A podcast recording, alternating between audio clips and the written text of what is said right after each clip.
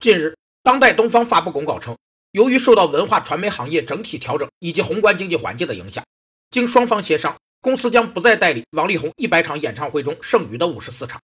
在距离合约结束前一年半的时间，当代东方终止了与王力宏的合作。合同终止是指合同当事人双方在合同关系建立以后，因一定的法律事实的出现，使合同确立的权利义务关系消灭。当发生以下七种情况时，合同的权利义务终止：一是债务已经按照约定履行；二是合同解除；三是债务相互抵消；四是债务人依法将标的物提存；五是债权人免除债务；六是债权债务同归于一人；七是法律规定或当事人约定终止的其他情形。合同终止后，当事人应当遵循诚实信用的原则，根据交易习惯履行通知、协助和保密等义务。有记者报道。当代东方曾以六至九亿元的价码投资王力宏演唱会，而在二零一七和二零一八两年却亏了近五千万元。